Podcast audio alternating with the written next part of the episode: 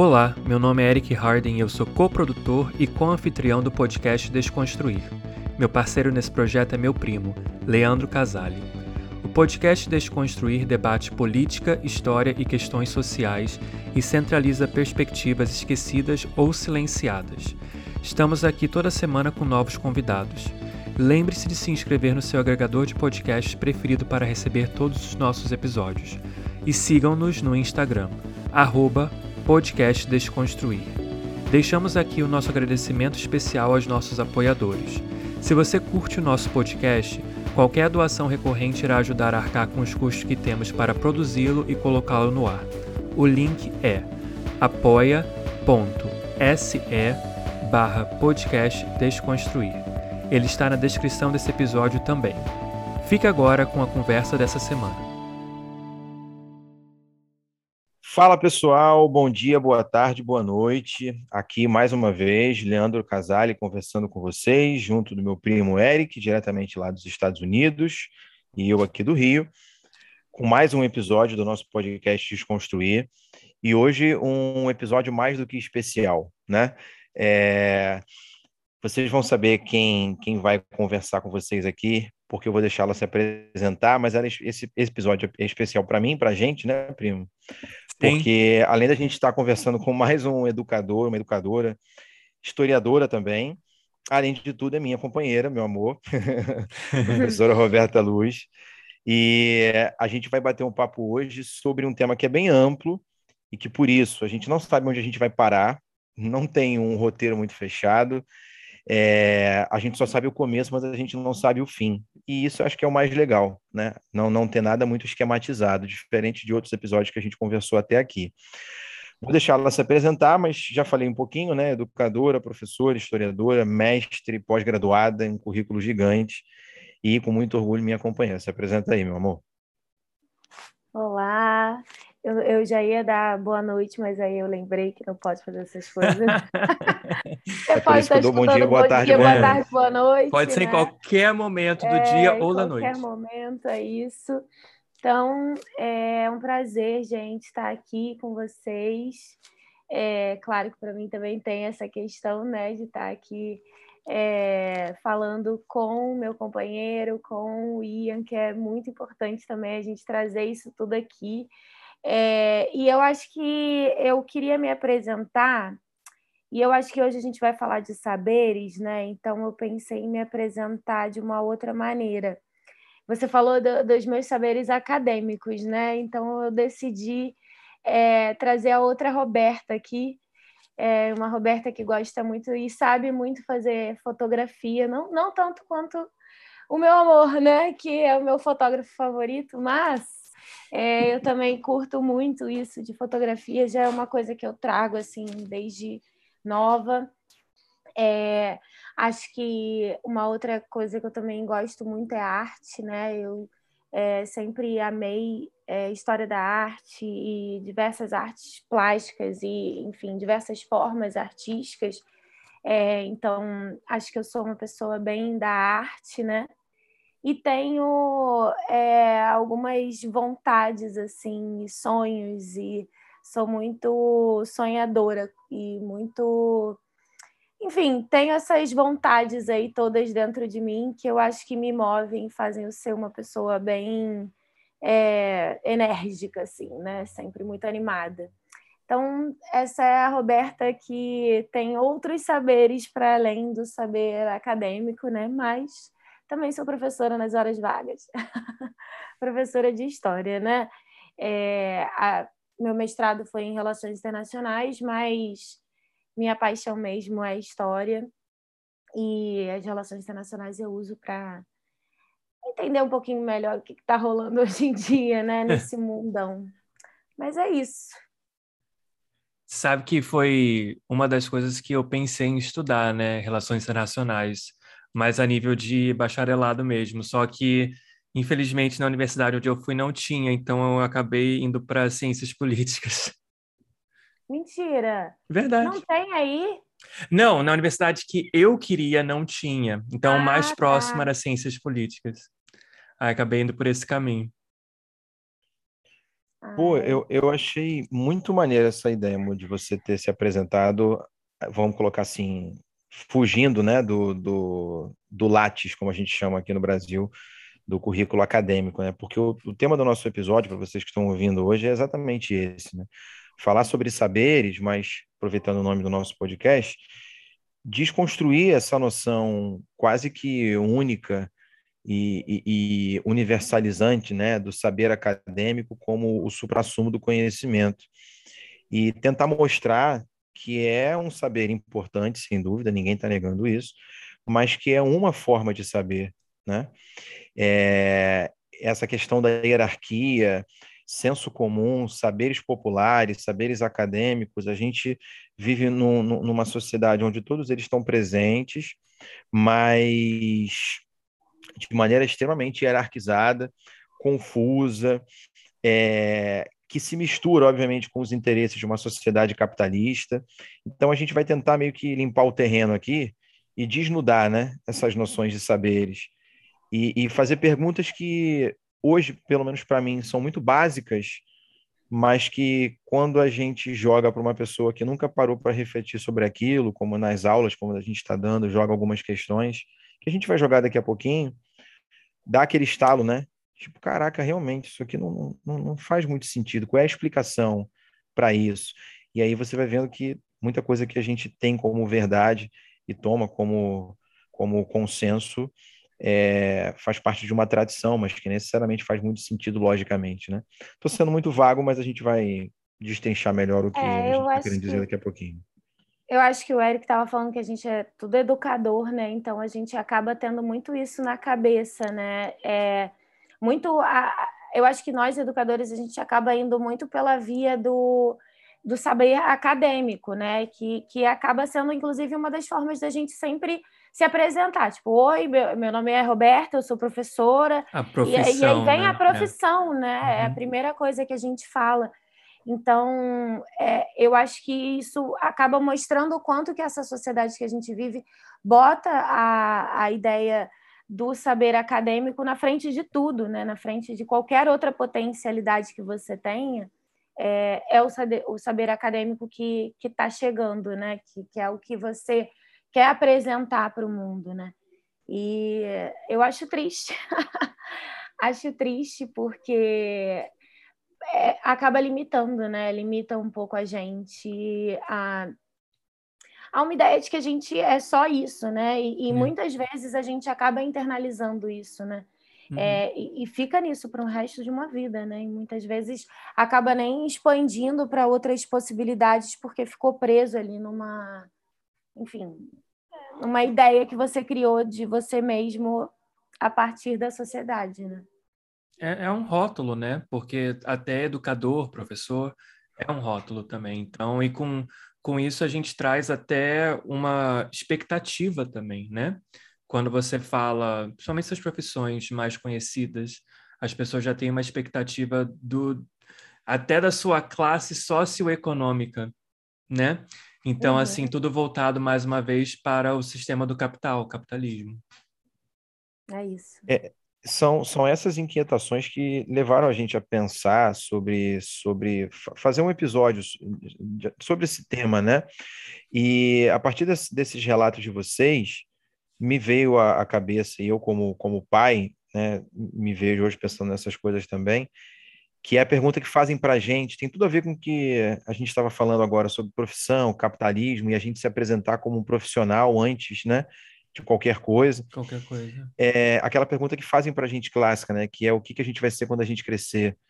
Esse tipo de pergunta, que hoje eu acho super incômoda e, e, e invasiva, é, é, uma das motivações para a gente fazer esse episódio, né? De desnaturalizar de, determinadas questões que são colocadas para a gente e cavucar mesmo, né? A ferida. Por que, que a gente está fazendo dessa forma?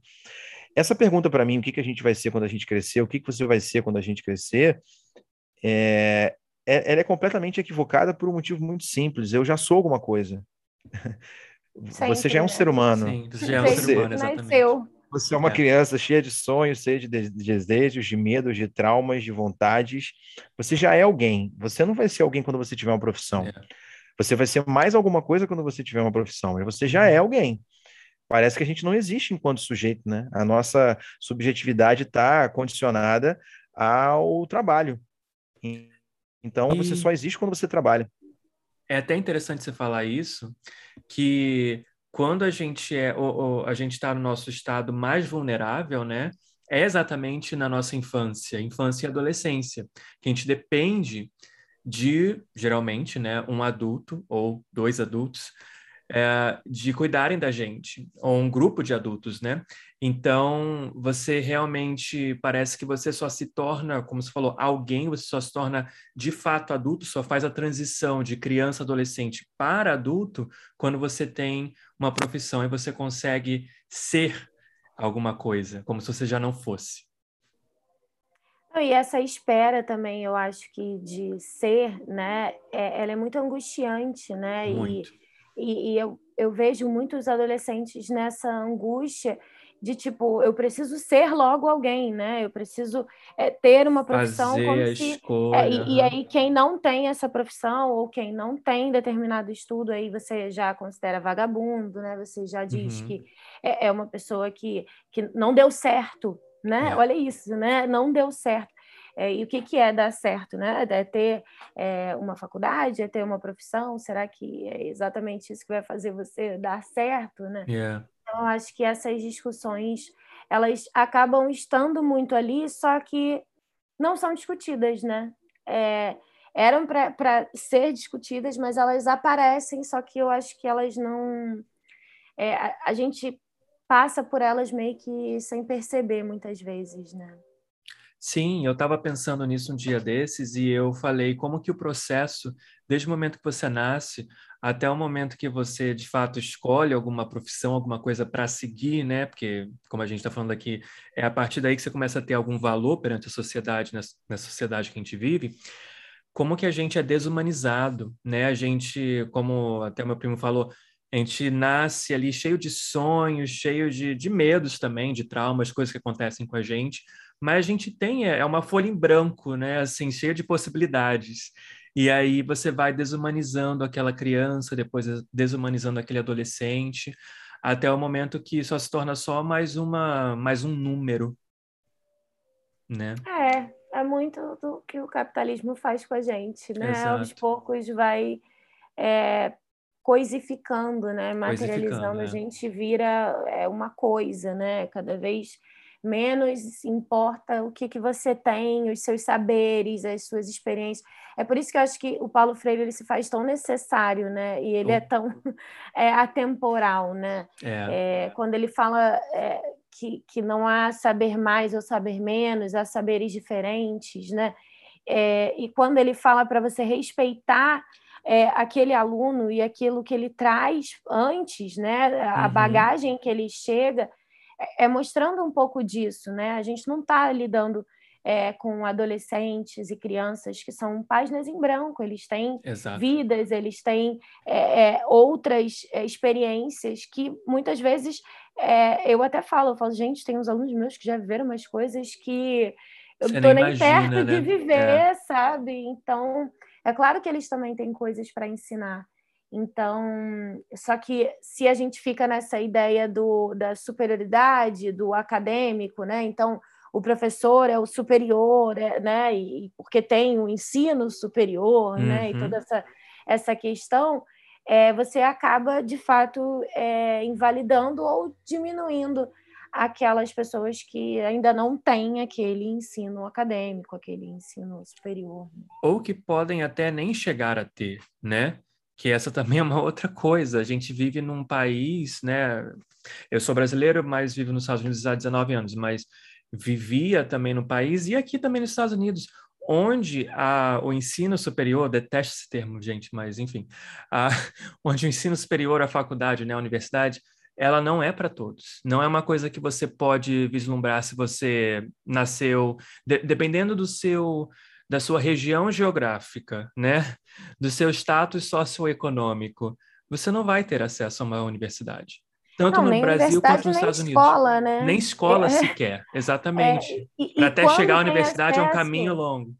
Não, e quando tem acesso à escola, que tipo de escola, né? Que, que tipo, tipo, de, de educação que a gente está tendo? Qual a estrutura, professores? Eu, é, eu lembro muito, eu não lembro se foi o Preto Zezé o Chavoso da USP, eu, eu lembro de alguém falando assim recentemente, alguma coisa que eu estava escutando, deles falando das duas um ensino que é dos colégios particulares, que é um ensino de competição e de é, enfim, Provas, um querendo matar o outro, Enem, prova e número, é exatamente.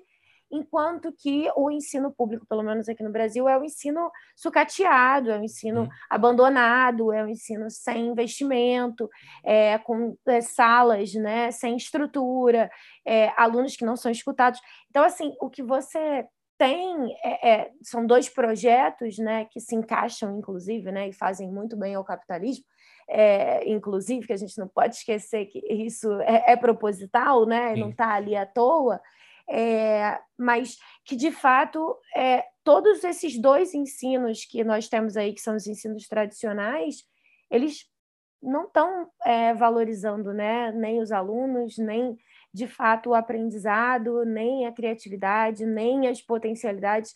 Né? Então, quando a gente fala realmente de ensino, a gente também pode trazer para uma problematização assim, que sim, a maior parte dos brasileiros não tem acesso a, a uma educação né, é, formal e de qualidade, mas também a, a, educação que a gente tem é uma educação muito limitada, né? Uma educação muito, muito é, é, domesticada, né? Na verdade, é para domesticar. Né? Para domesticar, exatamente.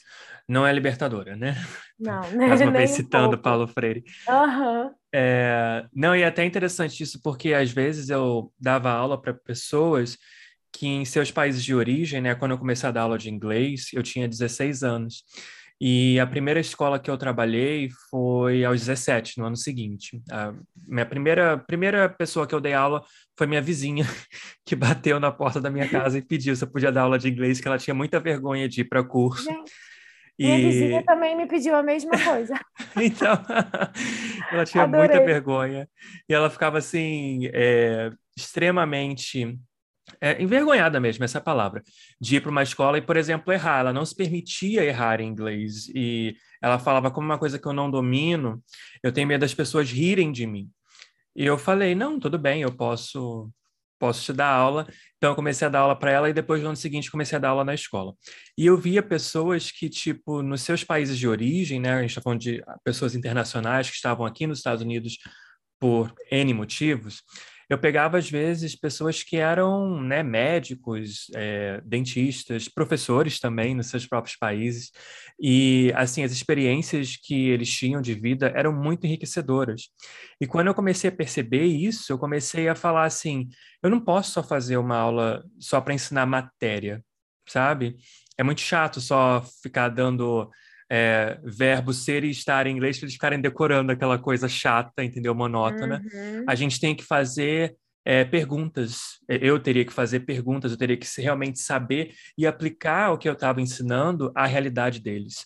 Que antes deles chegarem nos Estados Unidos, eles já tinham já uma vida, um histórico, uma jornada, né? Bem, às vezes, interessante, coisas que eu nem imaginava, entendeu? Porque também até nisso a gente tem essa, aqui nos Estados Unidos, né?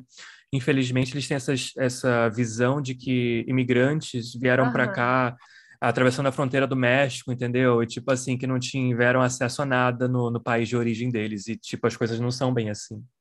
Vieram porque são mortos de fome, querendo Exato, o emprego é. dos estadunidenses, é, né? Exatamente. Aquela ideia bem típica. Bem Mas típica que, do, que... do protestante branco, né? É, é que na, nada de novo no front, né? Não. Nada que seja muito novidade para gente, né? Mas que reforça, né? Reforça esses estereótipos e cria é, muitas vezes pessoas que incorporam essas ideias, né? Eu acho que é importante a gente também trazer um pouco isso, porque eu vejo muitas pessoas. É, outro dia eu estava até comentando sobre isso, né? É, meu pai, é, ele não tem ensino superior e a minha mãe tinha ensino superior, a minha madrasta tinha tem ensino superior E, e elas usaram muitas vezes isso, né, é, para de alguma forma mostrar que elas eram superiores a ele. E eu acho muito interessante que muitas vezes o meu pai assimilava essa, essa ideia, né? Meio que assim, é, ah, então eu não vou falar sobre isso porque eu não tenho ensino superior. E tipo, uhum. oi, sabe? Tipo, uhum. a minha mãe fez jornalismo há 200 mil anos atrás, a minha madrasta tinha feito, sei lá, direito e nunca exerceu a profissão. Uhum. Então, assim, é, de qualquer forma, é, por que, que elas eram mais gabaritadas do que ele para falar sobre um determinado assunto? se elas tinham um ensino superior, né? É, em, em, uma outra área. Então, a gente vê muitas vezes como algumas pessoas elas internalizam, né? Essa essa ideia de superioridade, né? Essa ideia de é, você ser melhor que alguém por você ter um, um saber diferente do uhum. outro, mas um saber que a gente está colocando aqui, que é o saber acadêmico, né? Que é o, meio que o único valorizado é, aqui na nossa sociedade. E aí é, muitas pessoas deixam de se posicionar, deixam de é, até mesmo de buscar seus sonhos e, e, e, e se é, colocarem né, em, em algumas posições porque internalizam de alguma forma essas ideias que estão ali o tempo inteiro né, na sociedade. Então, eu acho é. que tem umas consequências que a gente muitas vezes nem vê o quão profundas que elas é, podem chegar, né? Não vê. Eu vou esquecer o nome dela, mas foi uma entrevista. Ela era uma antropóloga uh, brasileira, desculpa, eu esqueci o nome mas de, tipo assim, 25 anos atrás, sabe? 1995, 96, nessa época. E ela falava já naquela época, né? Na época era o Fernando Henrique Cardoso, presidente do Brasil. E ela falava que a gente está caminhando para ser uma sociedade de tecnocratas, né? Pessoas altamente qualificadas, mas e o restante da população? Quem são essas pessoas que têm acesso a esse tipo de educação altamente tecnológica, especializada?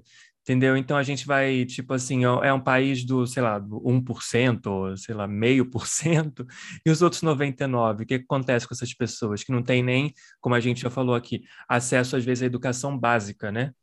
O saneamento básico, gente. Então, tipo uhum. tipo assim, né? Não tem é, moradia, quando... né? Não tem moradia. Aquelas quando coisas você... básicas. Básicas. O nome já diz, é básico. Né? É. Né? quando você já traz a expressão, né, ensino superior, ele já está carregado de uma série de, de, de, de violências, eu acho, uhum. porque já pressupõe que essa pessoa que né? detém, é. detém o, o diploma é uma pessoa de fato superior, tem um conhecimento superior. Então já coloca né, a academia como suprassumo do conhecimento. E isso cria diversos problemas, desde falsas expectativas, ou melhor, expectativas não correspondidas, hum. porque assim, a gente que lida com a galera que está entrando no, na faculdade, né, na escola que a gente trabalha, a expectativa que eles têm com relação à faculdade, nós que já passamos por ela, a gente olha e fala, nossa, essa pessoa vai se decepcionar tanto. Vai. Porque você, você romantiza a faculdade de um jeito que parece que você está entrando num portal e que vai te levar para uma outra dimensão. É verdade. E na verdade, gente, eu tive tanto professor merda, cara. Tanto eu também. professor merda eu tive na vários, faculdade. Vários. Eu vou te dizer, eu acho que foi mais professor merda do que professor bom. Sim. De verdade. Com certeza. E aí, olha, olha o, olha o, o, o E que tinham também, que né, primo, essa, essa, essa visão de tipo assim, eu sou melhor do que você, entendeu? É, é isso é? que eu ia falar. O Wallace comentou isso, que ele, no episódio que a gente entrevistou ele, quem não ouviu, volta lá para ouvir o episódio do direito, questão LGBT, né? O Wallace, ele comentou que ele teve uma experiência lá em Harvard. E ele falou que viu lá e vê hoje aqui em poucas faculdades, faculdades que estão voltadas para o aluno porque a faculdade, no geral, é toda voltada para o professor. Exato. É, e o professor dá, muitos professores de, de, de faculdade dão aula para você é, te inferiorizando, menosprezando, porque você está só na graduação, você não está no mestrado no doutorado ainda. Então, ele, ai, tipo, que saco, vou ter que ensinar para essa gentalha. Era nítido isso uhum. na, na, na, na, na expressão, tem alguns professores que são obrigados, né? Eu que acho que gostam. tem algumas pessoas que são obrigadas, acho que para cumprir ali o doutorado, uhum. alguma coisa assim, isso. assim, tinha que dar aula para graduação. Tinha que dar aula, é. E era um tormento, né? Assim, as pessoas. E foi muito engraçado que esses dias eu até dei um exemplo desses para os alunos, que uma aluna veio falar assim: Ai, professora, que saudade dos seus slides, da organização, da preocupação. Eu falei, olha, eu vou, eu vou printar essa mensagem, eu vou botar para os meus alunos para eles verem, porque eles não têm noção do que, que é entrar na faculdade e os professores lá estão falando para eles mesmos. Estão falando para eles, eles mesmos. Pra, eles não estão preocupados com quem está É um monólogo, não é um diálogo, um é um monólogo. do que eles estudam, do que eles pesquisam, do que eles querem falar, e com o recorte que eles querem. E sendo que, assim, vamos, vamos convir que a maior parte dos professores nas universidades permanecem sendo homens brancos héteros, e aí a gente continua tendo também nas faculdades ideias que estão muito voltadas a essa galera, né? Sim. E aos interesses dessa galera. Então, é, é, eu acho que isso é, tem um, um, um prejuízo né, tão grande para a gente é, na educação como um todo, porque muitas vezes é, é essa ideia né, da superioridade, né, que é reforçada por toda, todo o machismo, todo o racismo e toda né, a, a sociedade que a gente já tem super patriarcal, e enfim, com todas essas questões que a gente já sabe muito bem, mas que é, muitas vezes dentro das universidades elas só são reforçadas, né? Sim. Então a gente acaba não percebendo muitas vezes isso. Né? O ensino superior é mais um braço, né? mais um galho dessa árvore chamado patriarcado. Uhum. É. Quem, quem não ouviu, ouça lá o episódio com a Bárbara, muito bom também, que a gente fez sobre muito patriarcado. Bom, é verdade, gente, estou amando. É, mas, mas é isso. É, e as melhores aulas, assim, lembrando agora também da faculdade, foram geralmente com professoras mulheres, professoras pretas que eu tive, algumas foram as melhores as melhores aulas, tipo para mim, entendeu?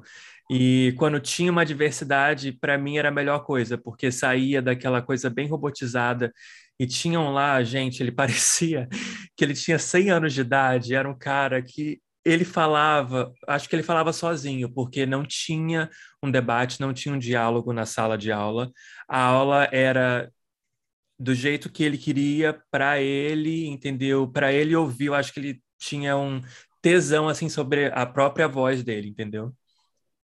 Eu sinto muito falta disso. Ai, desculpa. Não, pode falar, pode falar, vai lá. Não, não, é só falar que é um dos meus, na verdade, o melhor professor que eu tive na, na UF, né? eu estudei na UF, fiz história lá, é, foi o professor chamado Marcos Alvito. E o Alvito tinha uma característica incrível, né, de não só se preocupar muito com os alunos, mas se preocupar muito com as aulas e com o entendimento, né? Hum. Mas ele tinha é, o fato dele ter dado aula para colégio né? E isso era uma diferença nítida. Os diferença. professores que tinham passado em algum momento da vida pelo colégio, né, dado aula para um colégio, e aqueles que só deram aula para graduação e nunca nem viram o que, que é entrar numa sala de aula, né, com alunos é, adolescentes, né, ou crianças, enfim.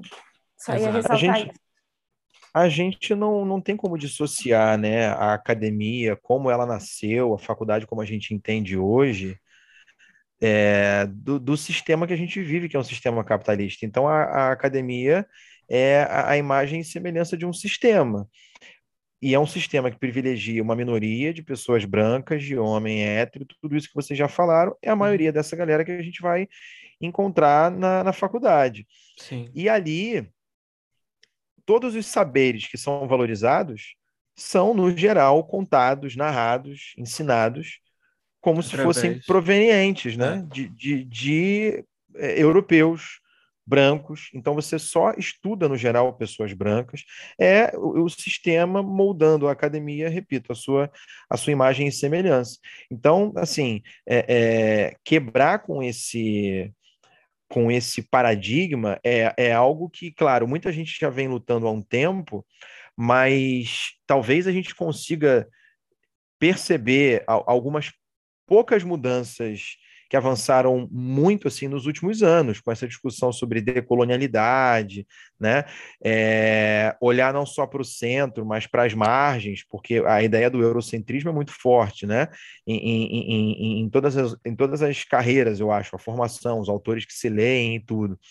Então, tentar olhar para as margens, e aí a gente começa a trazer autores africanos, autores asiáticos, saberes indígenas, enfim, que até aqui sempre foram sempre foram negligenciados, né? Se a gente pensa em como como que a academia nasceu, a, a, ela está completamente estruturada ali nas, nas demandas, principalmente do século XIX, de uma época onde está bombando o, o, o, darwinismo social, aquele, raci aquele racismo pseudocientífico.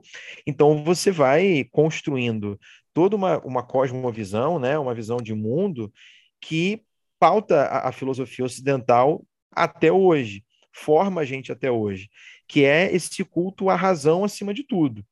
Se a gente pega, e, e não que não, não tenha que, que, que defender, não tenhamos que defender o racionalismo, claro que a gente tem que defender, mas a gente não pode dissociar razão e, e, e cabeça de corpo e sentimento, porque é isso uhum. que a uhum. filosofia no Ocidente faz, né? Uhum. Isso Descartes tentou fazer lá atrás, Hobbes tentou fazer lá atrás, que é tentar é, é, domesticar todas as paixões do corpo e focar só no intelecto. O, o, Hegel, lá no século XIX, falava que os africanos não têm história porque eles não têm razão. Eles são, digamos que, o jardim de infância da história. E quem não tem razão não consegue produzir história. Que os africanos não seriam seres racionais. O africano é, é, a paixão, é o corpo, o desejo. O europeu não. O europeu é a razão, é, é a parcimônia, é a reflexão. E, e a gente é completamente tomado por isso, né? Uhum. Eu comecei aqui apresentando a Roberta, como a gente estava falando, a partir do látis dela. Sim. Eu apresento todos os convidados a partir da, da formação profissional, porque é a referência que a gente tem. Mas essa pessoa não se resume ao látis dela, né? Ao currículo dela. O aluno não se resume à nota que ele tira e à carreira para a qual ele foi aprovado né, né, no, no, no, vestibular. Então, não é que a gente tenha que negar a razão e os saberes que o Ocidente produziram, mas é, é, é não negar outros saberes e não hierarquizá-los, né? Como a Roberta comentou agora há pouco do Paulo Freire, não existe saberes mai, mai, melhores ou piores, enfim. É, e sim, existem saberes diferentes. A partir do uhum. momento que você considera um saber como superior aos demais, você produz bizarrices, porque você silencia os outros exemplos bobos que a gente estava até conversando ontem, eu e o Roberto. Cara, é, é, uma pessoa que tem ensino superior no Brasil, eu acho que isso vale ainda, ele tem direito a uma, a uma cela especial na cadeia. Ah, é verdade. Pelo, pelo, pelo fato do cara ter diploma, ele, tem, ele, ele não se mistura com outros presos. Mas peraí, criminoso não é criminoso? Esse, esse, cara cometeu um crime, mas por ele ter um diploma, então ele merece ficar numa área VIP da cadeia, uhum. né? Diferente do resto. Simplesmente porque ele tem um pedaço de papel. Uhum. Não, e um é muito engraçado que esse pedaço de papel ele é visto como se essa pessoa tivesse se esforçado mais do que aquela que não tem esse pedaço de papel.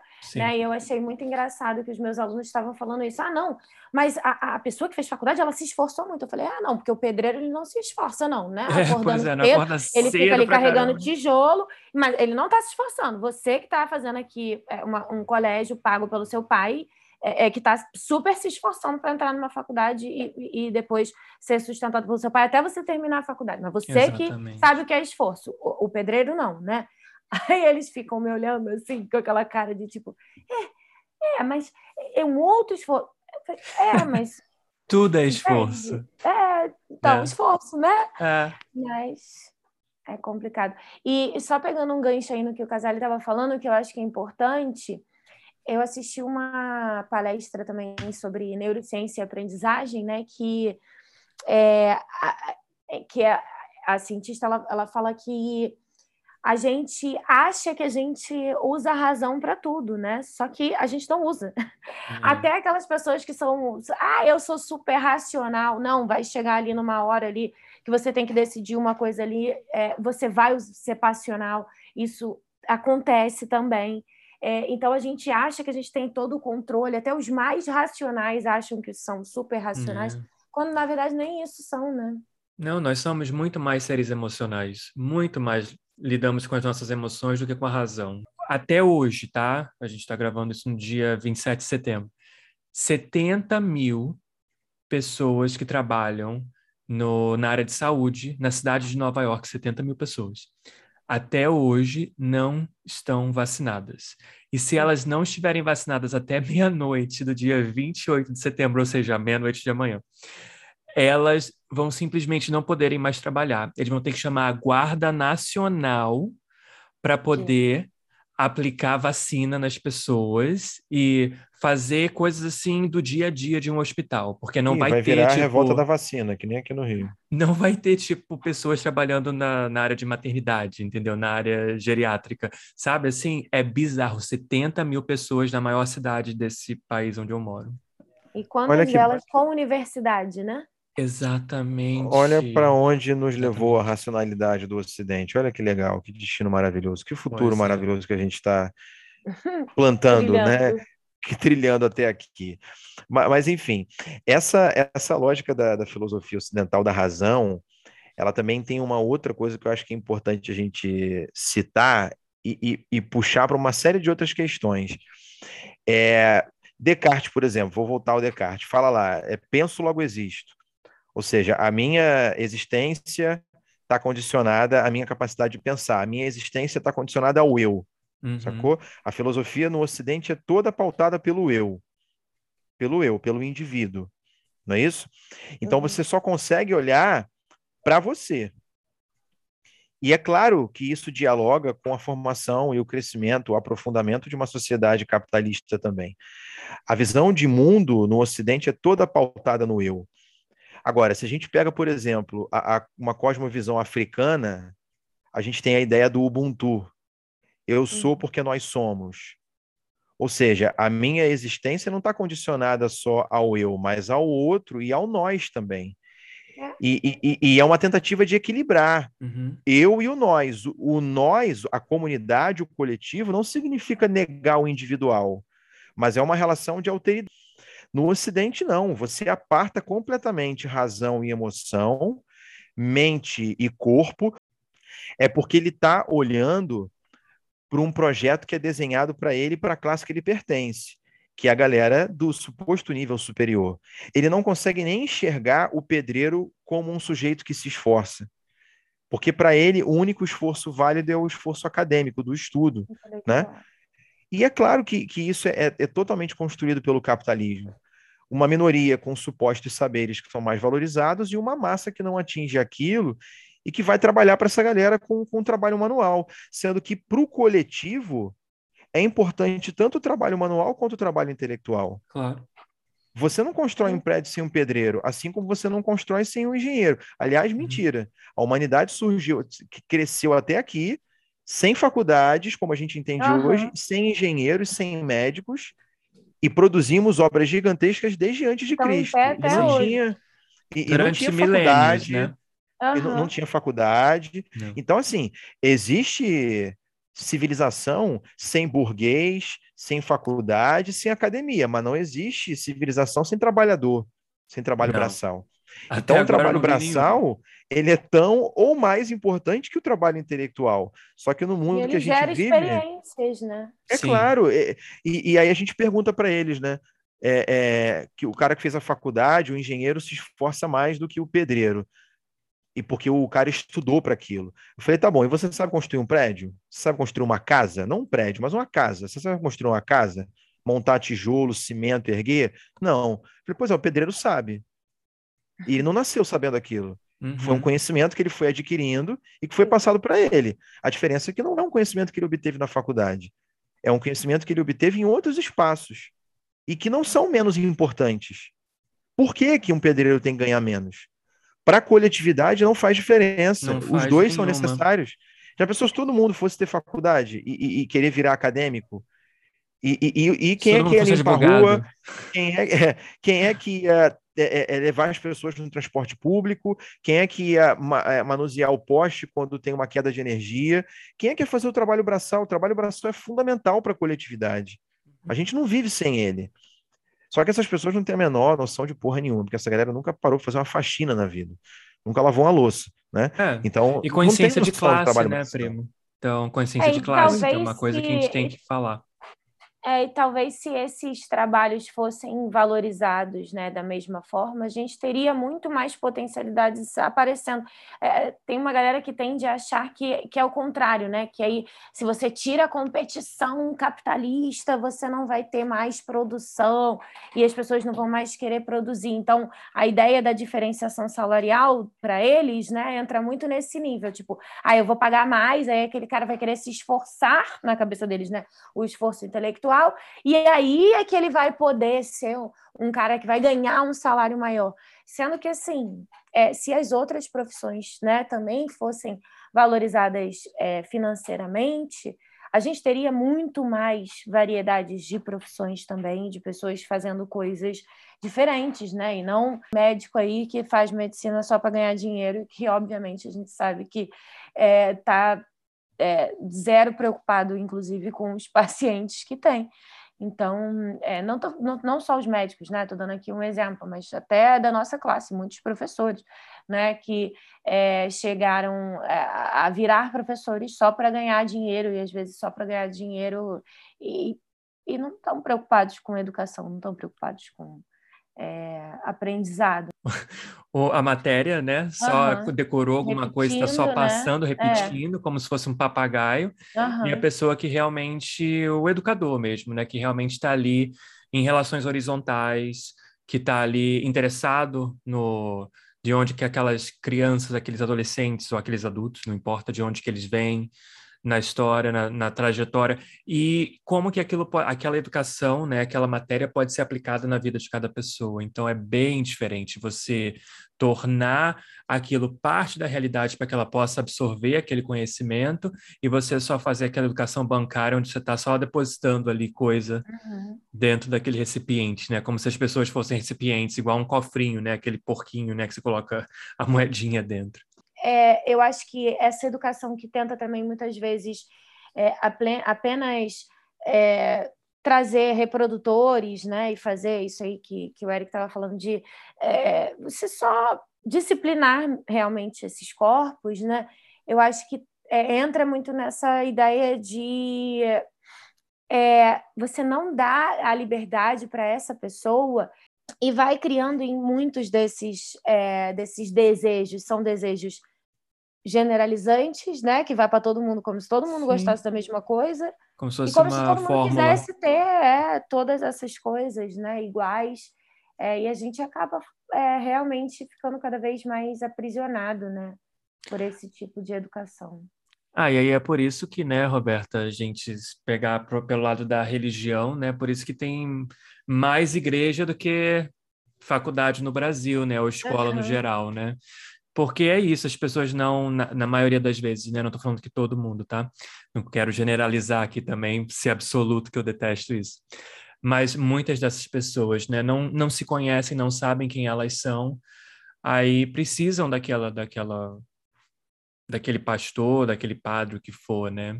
Dando ali a, a diretriz. Vivem com culpa.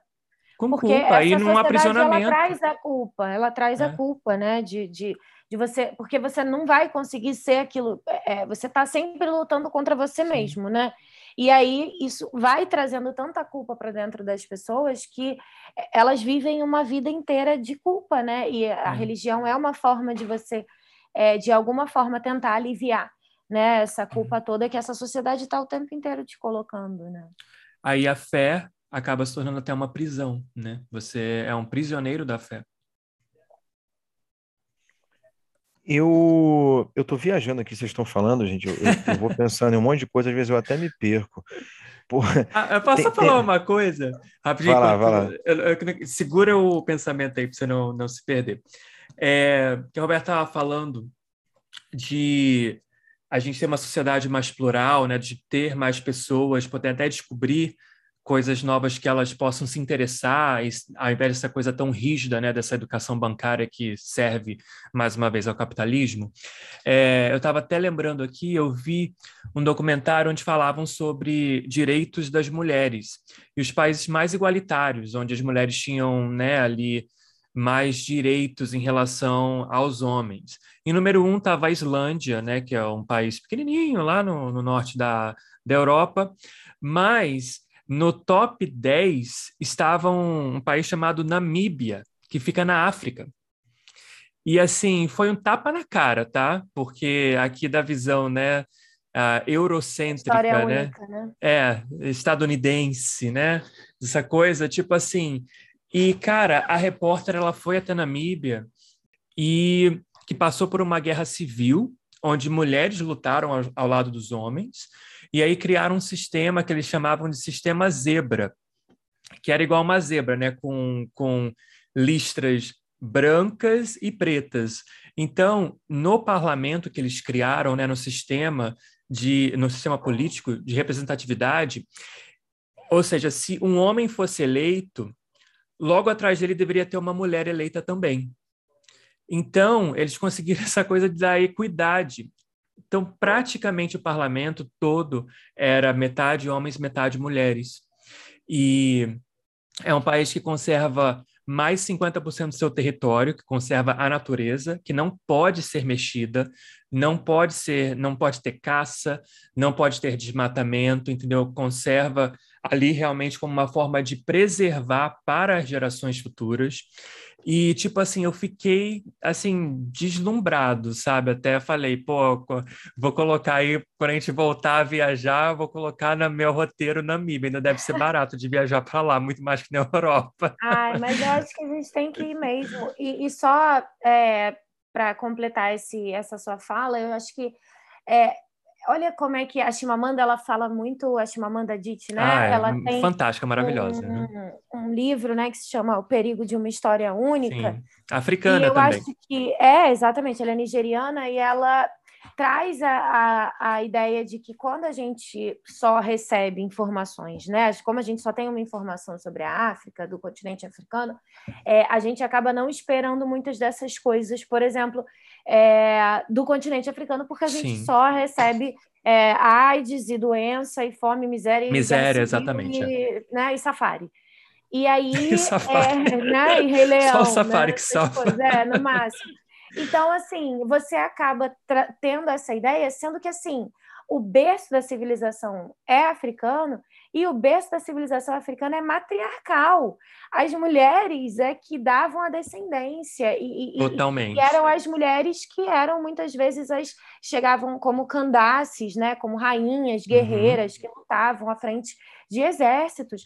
Então a gente tem muito que aprender. Ruanda, por exemplo, é o país com o parlamento mais feminino do mundo. 61% do, das pessoas lá uhum. são mulheres.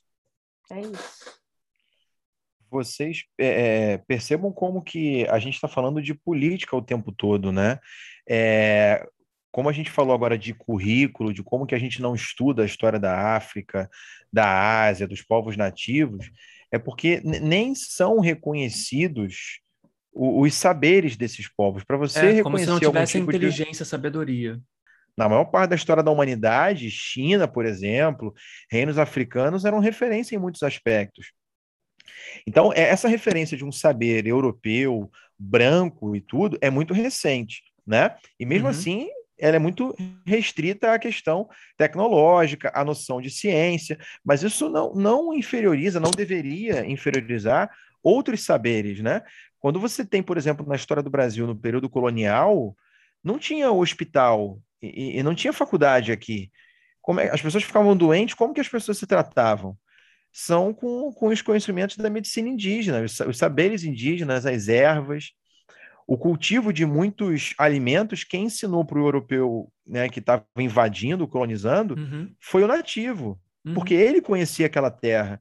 Saberes africanos com o trato de, algo, de determinados tipos de cultivo, né, de produção, Sim o comércio que era muito praticado por mulheres em África e que era muito difundido aqui no Brasil de mulheres pretas, né, escravizadas ou libertas ao longo do século XIX que estão vendendo coisas nas ruas. Uhum. Tem uma série de códigos e de saberes nas ruas, nas periferias, que a gente não enxerga, porque nessa filosofia ocidental racista, onde você só volta os olhos para o eu e não para o outro, você hierarquiza, né? E essa hierarquização acaba não reconhecendo e não, não, não vendo legitimidade no outro. Então, o saber ele parte só do homem branco, basicamente, né? Ignorando completamente os saberes de, de outros povos, de outras culturas, que deveriam se completar Exato. e não é, um tentar se sobrepor ao outro, né? Mas a nossa visão de mundo ocidental é muito pautada por essa lógica mais individualista e capitalista, né? Que tende a hierarquizar tudo, fora a questão racial, enfim. Mas viajando aqui, é, é, acho que ajudando a, a, desconstruir essa ideia do saber acadêmico como suprassumo do conhecimento, a gente teve vários presidentes na história do Brasil com faculdade, com nível superior. E com lixos de governo. Lixo de governo. E aqui. Que nunca investiram em educação, vale Nunca, nunca. Aumentaram desigualdade. E isso foi o que os meus alunos falaram. Não, uma pessoa que tenha ensino superior, ela, ela vai investir em educação porque ela tem o um ensino superior, então ela vai investir.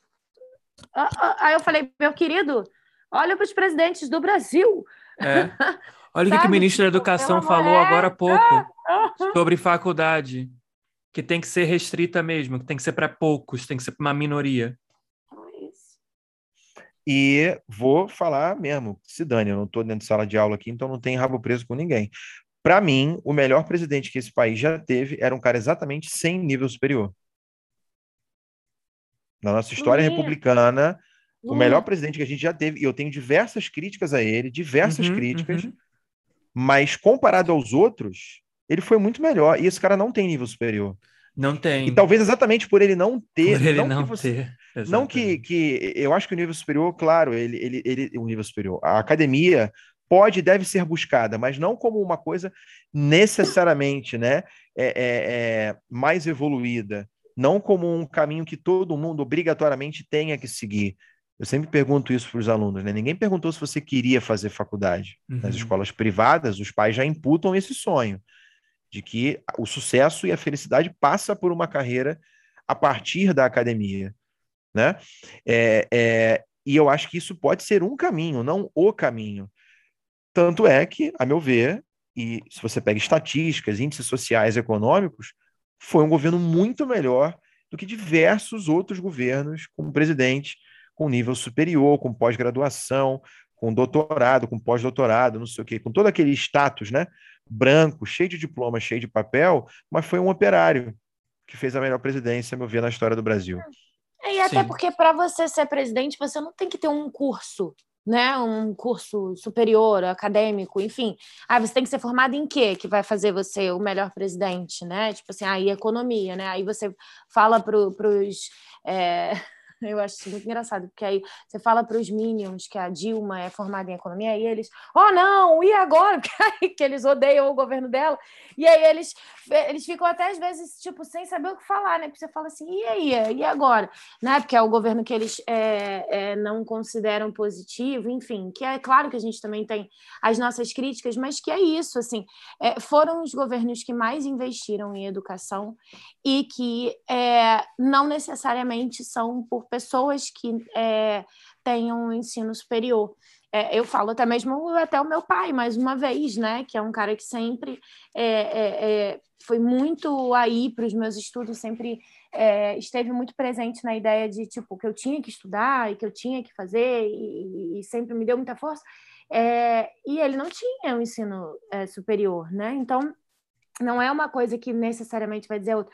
E aqui eu acho que tem que ficar muito claro que a gente não desconsidera os saberes acadêmicos. Eu é, sou uma das pessoas que eu assim mais valorizo, inclusive, né? Também é, a leitura, é, as, é, enfim, as, as, visões acadêmicas, mas Sim. não como o único saber. É isso que eu Sim. acho que tem que ficar muito claro aqui, para que as pessoas não pensem, ai meu Deus, então você é um monte de educador que não quer, que, que não valoriza a educação, sabe? Porque é, tem gente que, que, que, chega nessa loucura, né? Esse que extremo, é. que a gente está trazendo aqui outras formas de saberes, é como se a gente estivesse desvalorizando todos os outros. Mas o que eu digo é, eu conheço pessoas que, enfim, falam dez línguas e que já leram 700 milhões de livros e que conseguem reproduzir datas como eu jamais conseguiria, mas que não conseguem olhar para o próximo, não consegue sentir a dor do outro, não consegue é, é, é, sentir um mínimo de empatia pelo, por uma pessoa que está do lado dela. Olá pessoal, aqui é o Eric Harding, só para dizer que esse é o fim da parte 1 da nossa conversa. A parte 2 estará disponível nos próximos dias no seu agregador de podcast preferido. Não, eu lá no começo, nervosa pra caramba, né? Chamei você de Ian. Aí depois eu, gente, por que, que eu chamei o Eric de Ian? Aí por causa do, do, do, do, Insta. É Mas é, eu ia falar isso. Ficou com Ian na cabeça. Cara, fiquei com o Ian na. Ian, o I am virou Ian. socorro. Olha, adeus. Adeus. Eu não quero mais, eu não quero mais. A minha cabeça, sei lá. Tá vendo? Olha o que, que dá o ensino acadêmico. Olha o que, que dá todos esses anos de mestrado. Tá vendo? Tá vendo? A gente não consegue nem Olha. distinguir, mas tudo bem que tá em inglês, que é I am, mas é porque, é, enfim. Aí na minha Eric também se chama Ian agora. Olha, vou dizer que uma vez eu saí com um rapaz chamado Ian, e, tipo assim, foi um dos piores encontros que eu já tive na minha vida. Nossa, ainda tá? foi logo isso. Foi horrível. Uma péssima lembrança. Péssima lembrança. Mas obrigado Ai, por ter me é lembrado. É isso, foi ótimo, foi ótimo, gente. Ai, ai, só doideira, né? Mas eu quase morri, juro por Deus. Obrigado mais uma vez por ouvir o podcast Desconstruir. Um agradecimento em especial aos nossos apoiadores. O que você puder contribuir conosco no apoia será muito, muito bem-vindo. Sua doação recorrente de qualquer valor irá ajudar a arcar com os custos que temos para produzir e colocar o nosso podcast no ar. O link do Apoia-se é apoia.se barra podcast Desconstruir. Ele está na descrição desse episódio também. Inscreva-se no seu agregador de podcast favorito para receber todos os nossos episódios assim que forem lançados. Nos vemos e trocamos ideias lá no Instagram, arroba podcast Desconstruir.